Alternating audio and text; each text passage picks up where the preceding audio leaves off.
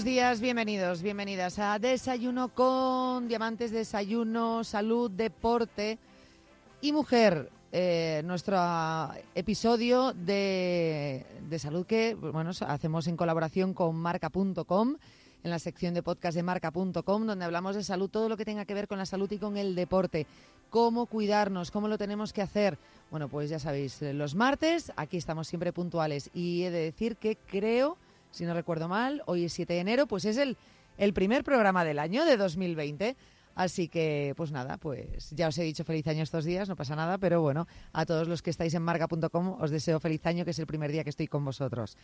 Ya sabéis que este programa lo podéis escuchar entrando en marca.com, os vais a una sección que pone arriba, una pestañita que pone más, creo que pone así, sale un desplegable, le das a podcast y ahí rápido vas a ver este podcast colgado. Ahí lo puedes escuchar. También estamos en iBox, en Spotify, en Apple Podcast.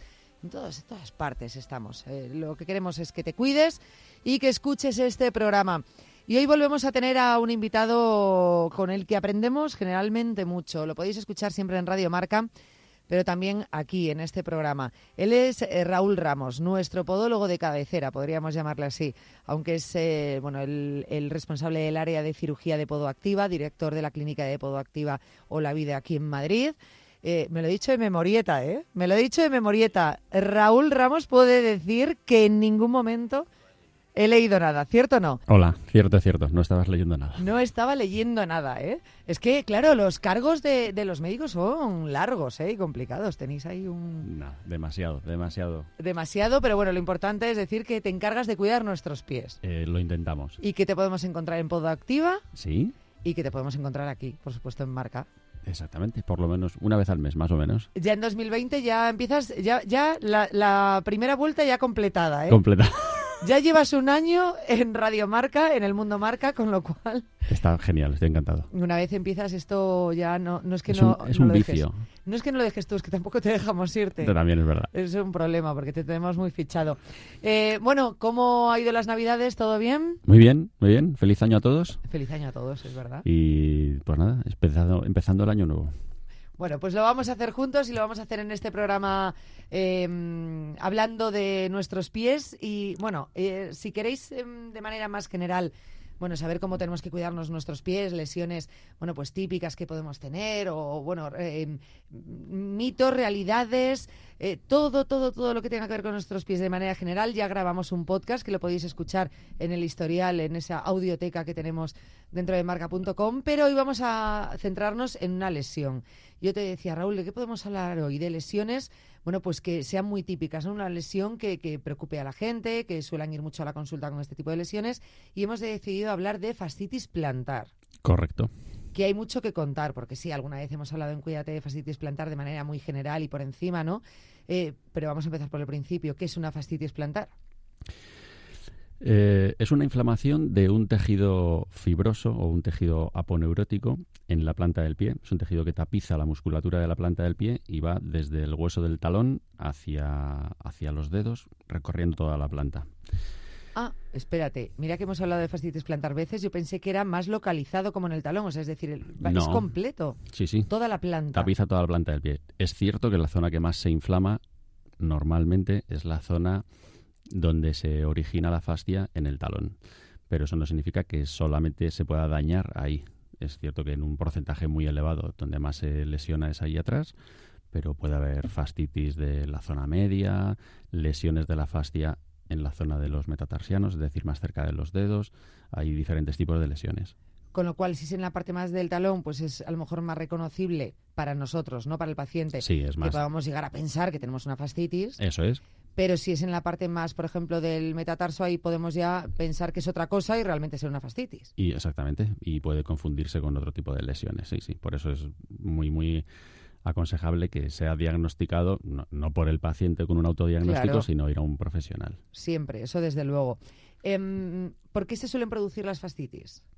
Por múltiples factores. Es decir, es una es un tejido que tiene unas funciones en el, en el pie, como sostener el arco del pie, ayudarnos a, absorber y devolvernos esa energía elástica de cada paso, en cada, en cada zancada y en la carrera. Y tiene otras muchas funciones para la biomecánica del pie. Eh, por ejemplo, la obesidad, eh, una, mm, un tipo de pisada inadecuada, un pie que esté muy aplanado, un pie que tenga muchísimo arco, eh, retracciones de lo que llamamos la cadena posterior del miembro inferior, es decir, toda la musculatura de la parte posterior del muslo, de la pierna. Esos acortamientos, esas retracciones, todos estos factores multifactorialmente pueden ir sumando para que empiece a producirse un daño en esa fascia plantar. Uy, va, o sea que no solo se centra en el pie, no. sino que a veces, muchas veces, incluso podemos notar primero molestias en otras zonas sí. y luego ir al pie. Exactamente. Y por eso el tratamiento no solamente es en el pie, sino que muchas veces el tratamiento va encaminado a estirar toda esa musculatura que está acortada, corregir esa manera de, de, apoyar y fortalecer la musculatura del pie. Hay que el tratamiento también es, es multifactorial la fascitis plantar es muy dolorosa. Las personas que la han tenido lo dicen, ¿no? Que puede llegar a ser muy dolorosa. ¿Cuáles son los síntomas más generales de una fascitis? Bien, como has dicho, uno, dolor. Luego, el dolor de la fascitis, el típico dolor de la parte posterior del talón, el que suele doler a casi todo el mundo, es un dolor que se caracteriza mucho, es, un dolor que se llama discinesia postestática. Es un dolor eh, caracterizado por eh, que empieza a doler siempre después del reposo. Es decir, es muy común que el paciente te diga que los primeros pasos por la mañana es cuando más le duele, luego da a lo mejor 30 o 40 pasos y ya va cediendo y remitiendo ese dolor. Pero también te indica que le duele, por ejemplo, cuando para a comer Aquí en España es habitual parar una hora, por ejemplo, y luego cuando vuelve a reiniciar la marcha, vuelve a, esas características de ese dolor punzante en el talón que, le, hace cojear al principio, pero que luego se va pasando. Entonces ese dolor, que se llama discinesia postestática, es muy característico en este tipo de lesión y es casi un signo, lo que se llamamos signo patognomónico de una lesión. patognomónico. ¿Y qué significa patognomónico? Patognomónico no sé decirlo. Es, como que es un, un signo muy identificativo de una patología. Vale, vale, vale, perfecto. El mismo síntoma si lo tenemos en otra zona del pie, pero que corresponda a una fascitis, por ejemplo, cuando hablábamos de los metatarsos, ¿e-, ¿es el mismo dolor, pero en esa zona o es distinto? No, por ejemplo, la fascia plantar, cuando va llegando a, la zona de los metatarsianos, el mismo tejido ya empieza a cambiar de nombre y se le llama placa flexora. Y la función que tiene es mantener a los dedos pegados contra el suelo, que es otra de las funciones de esta fascia. Entonces, el dolor cuando hay una lesión de la placa flexora ya no sería una fascitis plantar. Tiene otro nombre y la sintomatología es diferente. Es un dolor casi siempre al apoyo, juntamente cuando el pie despega del suelo y al haber esa lesión de la placa flexora puede producir lesiones en, los dedos, como que los dedos se empiezan a engarrar. Sí. Y, pero es otro tipo de lesión y el dolor no es igual que el de la fascitis plantar de la zona del talón. Vale, vale, vale. O sea que se podría decir como que sí, son dos lesiones distintas, aunque tengan que ver en con la misma en la misma estructura, exactamente, en la misma estructura que no tampoco tiene el mismo grosor en la zona de atrás que en la zona de adelante. Es una estructura que va cambiando en su grosor y en su formación, pero también es un problema facial. En el caso de la fascitis plantar, hay mm, eh, comparte síntomas con otras lesiones que nos puedan hacer dudar o realmente son muy típicos que dices, esta, esta es síntoma, esto es fascitis? No, el paciente realmente acude por dolor en el talón. Sí. Y nuestro deber es diagnosticarlo muy bien. De hecho, yo me encuentro en la consulta pacientes que vienen infradiagnosticados de otros sitios, a lo mejor porque los compañeros no tienen toda la tecnología adecuada para, para solucionarlo o para diagnosticarlo. Pero el hecho de que a alguien le duela el talón, que es lo que llamamos una talalgia, eso no significa que todas sean una fascitis. Puedes tener una talalgia que te duele el talón por una rotura de la almohadilla grasa de la planta del pie, por, una, por un edema del hueso, una inflamación del hueso, puedes tener una fascitis, puedes tener una compresión nerviosa de los nervios que recorren esa zona de la planta del pie. Entonces, lo más importante primero es un diagnóstico. Para diagnosticar bien una fascitis, Eso es lo que quería preguntarte. Para diagnosticar bien una fascitis, lo ideal es una ecografía porque con la ecografía, que es una prueba en la que no radiamos al paciente ni nada, y se puede comparar con el otro pie en el mismo momento, puedes ver y medir el grosor de la fascia en el pie que está sano y medir el grosor de la fascia en el pie que le duele al paciente y decirle, mire, pues si lo normal en su pie que no tiene ningún dolor es que su fascia sea de entre 2 y 4 milímetros, resulta que tiene que existir una fascia de 6, 7 milímetros y esto es... mucho más del doble. Sí, sí, sí, sí. Pues muchísimo. Es muchísimo, por eso duele tanto. ¿Y se ve, em, a, simple vista se puede llegar a ver esa hinchazón o hay veces que no se nota desde fuera? Se ve total, no, a simple vista es complicado. Puedes ver la zona un poquito más rojita, pero no, a simple vista no se ve. O sea, solamente en ese caso con ecografía. Con ecografía, sí. Eso sería lo perfecto para poder diagnosticarla. Lo perfecto. Madre el amor hermoso. Em, edades. Porque claro, eh, yo me he encontrado con niños, con chavales que han tenido fascitis plantar y parece sorprendente, ¿no? Porque con los años, ¿no? Pues dices, bueno, pues que ocurra más edad, bueno, pues de eh, pues haber modificado la pisada, el tema de la obesidad, o a lo mejor por el deporte que realices con los años, pues que pueda salir una fascitis plantar. Pero en los niños también puede salir una fascitis. Mm, no es lo más habitual. No es habitual, pero, pero lo he visto. No es lo más habitual. Eh, en, en niños en niños menores de 14 o 15 años es bastante infrecuente. No, vale, yo estaba hablando, claro, cuando digo niños, estaba hablando de adolescentes de en plan de 15, 16 años es lo que he visto. Ahí puede ser, puede ser, sí, sí, no, pero no. Con, menos años es, eh, no es frecuente, precisamente porque además la fascia se, se inserta ahí en el calcáneo y el calcáneo hasta los, en los niños, hasta mejor hasta los 13 o los 14 años, no, no termina de osificarse el calcáneo. Entonces, más que doler la fascia, duele el cartílago de crecimiento del talón. Y luego, en otro grupo de edades que suele tener más fascitis es el grupo entre los 40 y los 60 años de edad, porque empieza, pues eso es lo que te comentaba antes, más acortamiento de la cadena posterior, tenemos menos elasticidad, más sobrepeso normalmente, y entonces eh, empieza a, molestar un poco más esa fascia. Y luego suele molestar más en gente con mucha más actividad, por ejemplo. Entonces, dependiendo un poco en función de, del rango de edad, esa fascia ha estado dañada pues o por más impacto o por más peso o por otro tipo de alteraciones. Si te pregunto en qué deporte suele darse más la fascitis plantar, al decir impacto me imagino que en corredores. Exactamente. ¿Ah, sí? Sí. ¿Dónde más? O sea, pero claro, también puede ser en futbolistas, claro, en, gente deportes que, implique correr, ¿no? Impacto. O incluso en gente que haga baile descalzo, o sea, es que depende, depende de muchos factores. Si solamente fuera un factor, pues te diría, pues mira, en este deporte. Pero hay otras veces que pues puedes, imagínate, decimos, bueno, futbolistas, pues es que no todos apoyan igual, no todos tienen pies planos, no todos tienen pies cabos, no todos tienen, estos no tienen sobrepeso, o sea que, claro. pero sí tienen mucho acortamiento de la cadena posterior, de gemelos, de isquiotibiales, de tendón de Aquiles y de la fascia. Entonces cada uno es, cada uno es un mundo.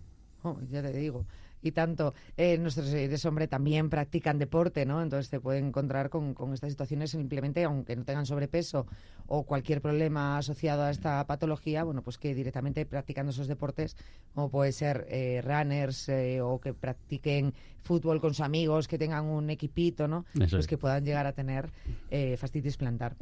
Vamos con los tratamientos. Pues los tratamientos tienen que ir encaminados a inicialmente, pero no podemos empezar a matar moscas a cañonazos, inicialmente hay que bajar esa inflamación de esa fascia. Entonces, lo primero es eh, antiinflamatorios orales. El paciente tiene que tomar antiinflamatorios, aplicar hielo en la zona para ir bajando esa inflamación y luego realizar, sobre todo, un trabajo en, en el pie y en la planta del pie a nivel de miofascial, trabajo miofascial que se llama de estiramiento miofascial, estiramiento de toda la cadena posterior, todo lo que es la zona de isquiotibiales, parte posterior del muslo, los gemelos, parte posterior de la pierna y de la fascia plantar. Y eh, muchas veces ver si hay alguna alteración en la pisada, que suele ser lo habitual, y modificar esa, esa, esa anomalía en su pisada con unas, con unas plantillas. Y normalmente con eso suelen mejorar como el 80 o 90% de los pacientes. Si eso no es suficiente, hay que ir a terapias más invasivas o rehabilitación más física con diferentes tipos de tratamientos, eh, microondas, onda corta, ondas de choque, eh, toda la gama de que los fisioterapeutas eh, tenemos en nuestras consultas y tienen en las consultas. Esa, en ese tramo em, ya hablamos, es más invasiva ¿Es dolorosa o, es molesta o no tiene por qué no, serlo? En un principio no. En un principio no. Todavía no hemos llegado a las que son dolorosas. Ya. Es que sé para hacia dónde vas, me parece a mí. Cuando todo eso ya va fracasando, podemos ayudarnos, por ejemplo, de infiltraciones locales. Infiltraciones locales que pueden, pueden ser antiinflamatorias, como con corticoides, que tampoco son muy recomendables los abusos de infiltraciones con corticoides.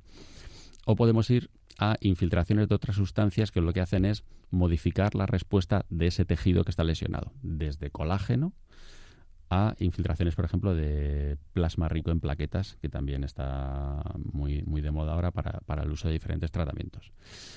También se pueden hacer terapias también un poco más invasivas y también que son un poco más dolorosas, por ejemplo, lo que se llama electrolisis percutánea intratisular o EPI, que es una corriente galvánica que aplicada en ese sitio a través de una aguja, lo que produce es como una regeneración de ese, de ese tejido que está dañado para que se le aporte más sangre, nutrientes y vuelva otra vez a regenerarse y a cicatrizar bien.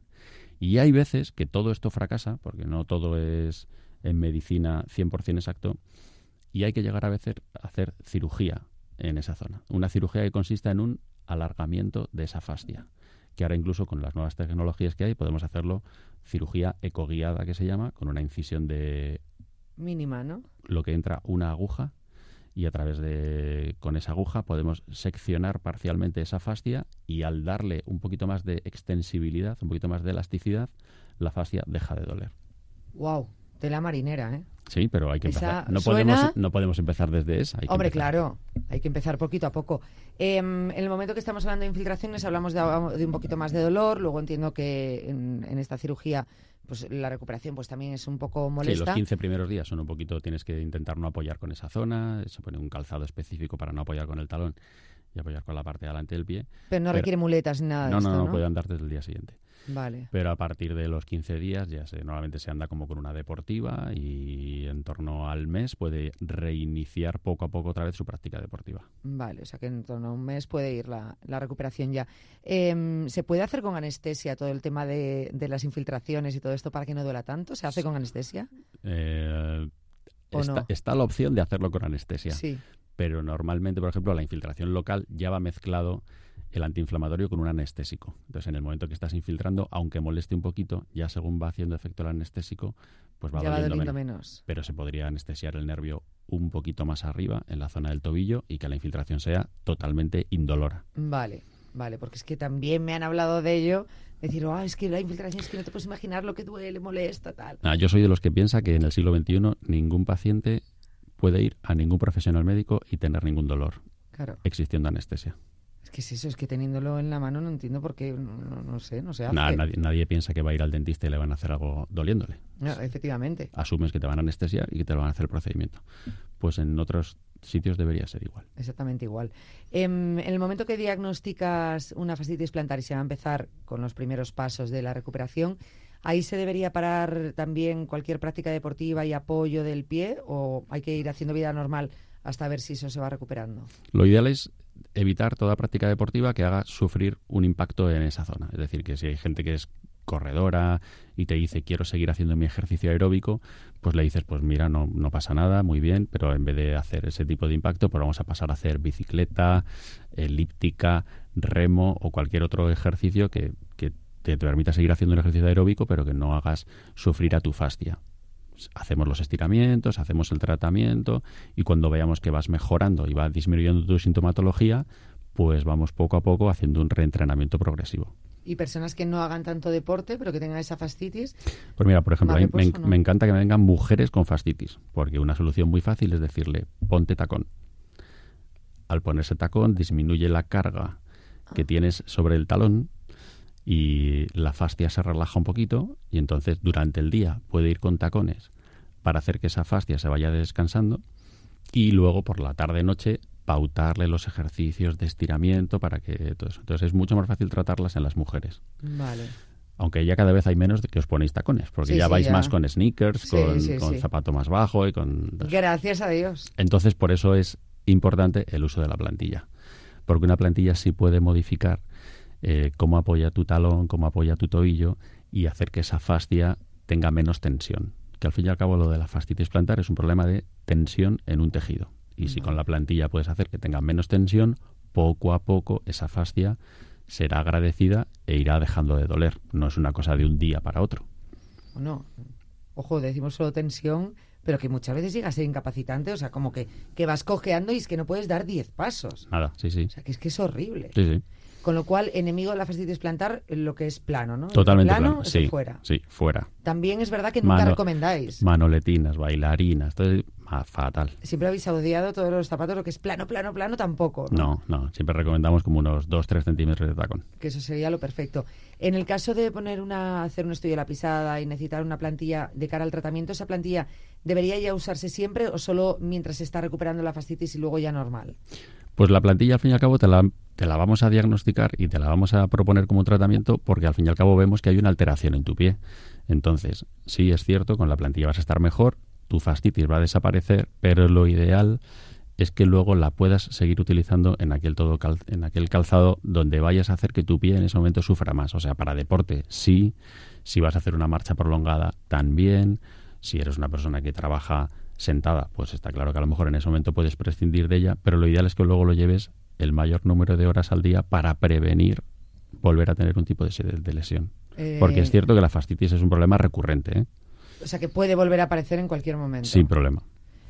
Mm, hablemos de la prevención. Prevenirlo entonces precisamente es haciéndonos un estudio de la pisada. Correcto. No solamente para prevenir, entiendo, la fascitis, sino, oye, pues lo que hablamos en el anterior podcast, que deberíamos ir una vez al año a ver la situación de nuestros pies y de repente pues decir, oye, necesitas un, en este caso una plantilla. Sí, sí, nosotros tenemos muchísimo paciente que acude a la consulta simplemente para ver cómo apoya, cómo pisa, cómo es su carrera y sin tener ningún tipo de lesión si evidenciamos que pueden empezar a tener signos de que pueden tener o una fascitis o una sobrecarga en esta zona o una sobrecarga en otra zona y le recomendamos el uso de, la plantilla para prevención. Sí, sí, la plantilla no solamente es para tratar, sino que muchas veces es para prevenir. Muchos deportistas que tenemos las tienen sin tener ningún tipo de lesión para prevenir otro tipo de lesiones. O sea que para trabajar en la prevención de una fascitis plantar lo ideal es ir al especialista, hacernos un estudio de la pisada y ya que nos diga, ¿no? Eso como prevención, pero eh, empiezo a sentir molestias. Entiendo que cuanto antes vaya al especialista,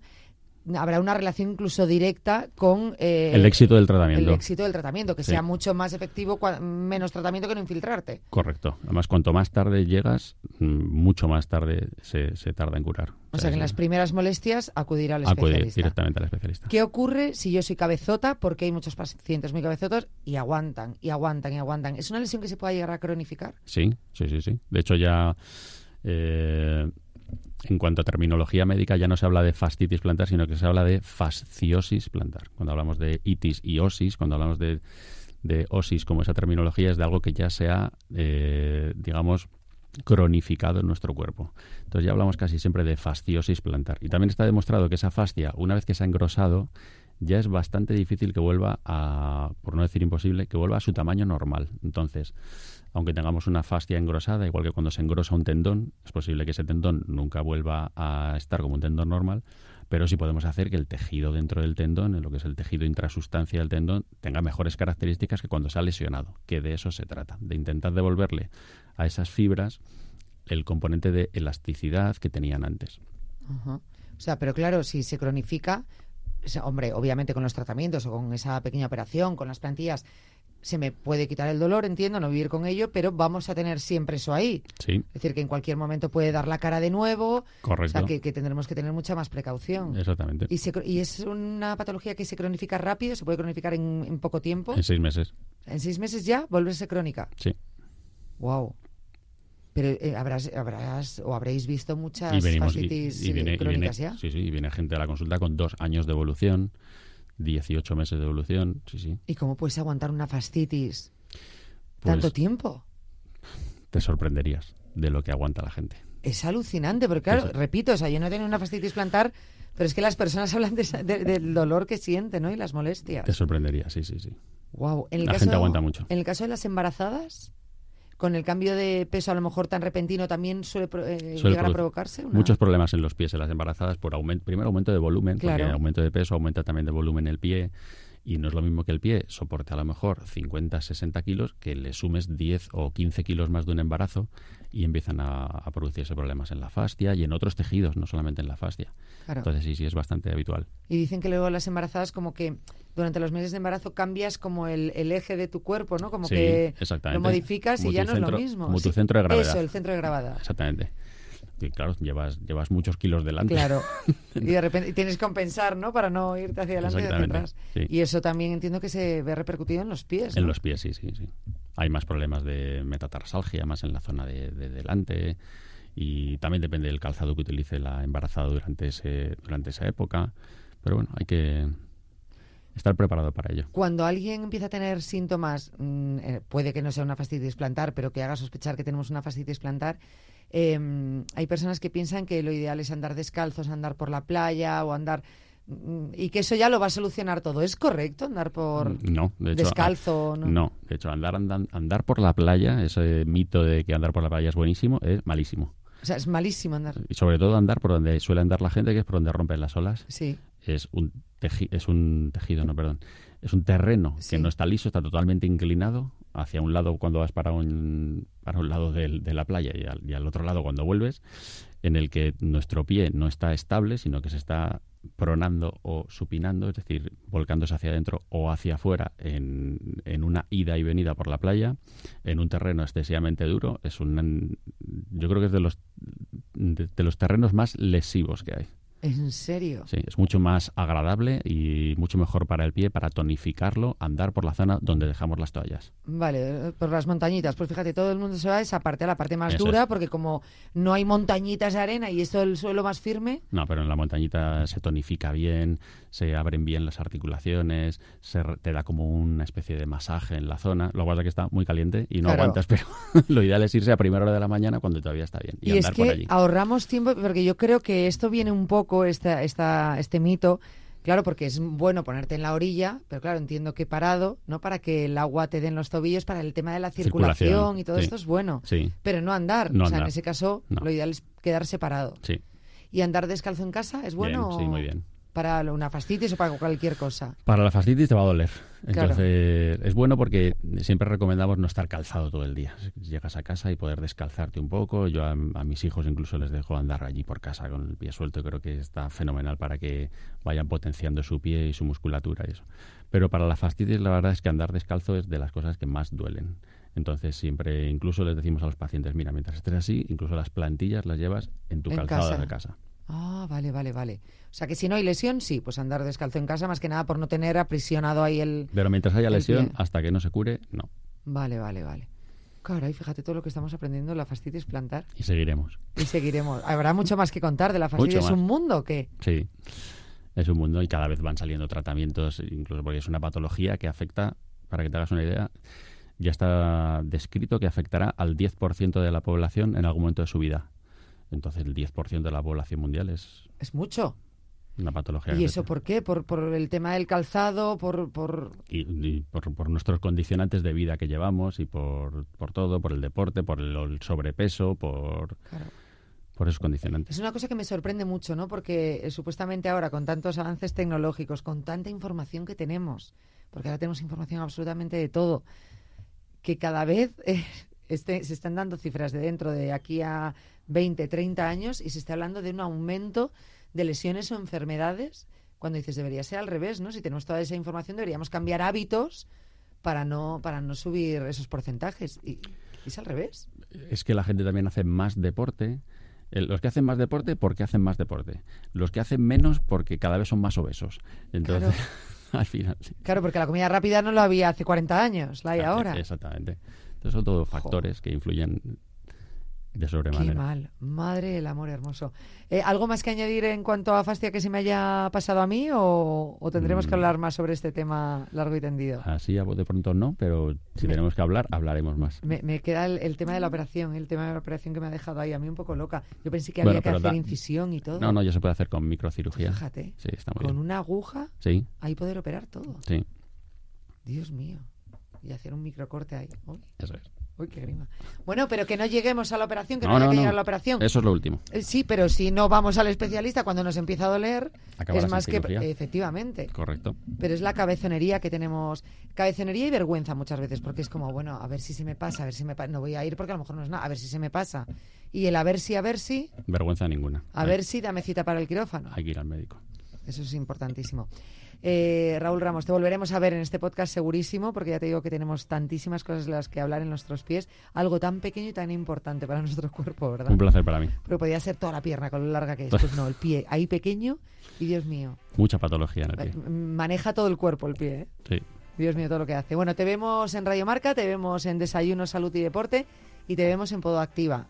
Muy bien. Aquí en Madrid en Olavide. En, Olavide. Olavide. Muchísimas gracias, Raúl A ti. Ramos. Un abrazo. Nosotros nos vamos a despedir ya. En tiempo de salud, ya lo sabes, dentro de un par de martes estamos aquí con muchos más temas. Que escuches este programa como, cuando y donde quieras, que tenemos esta aplicación solo para nosotros, con geolocalización, con despertador, con todo lo que te apetezca en más y con toda la audioteca de programas que hemos hecho en Desayuno con Diamantes. De hecho, así se llama la aplicación, Desayuno con Diamantes. Pero si no, nos vas a encontrar en marca.com, sección de podcast, y también en Spotify, en Apple Podcasts, en iVoox y en todas partes. Sé que estamos en todas partes. Nos vemos mañana. Hasta entonces, adiós.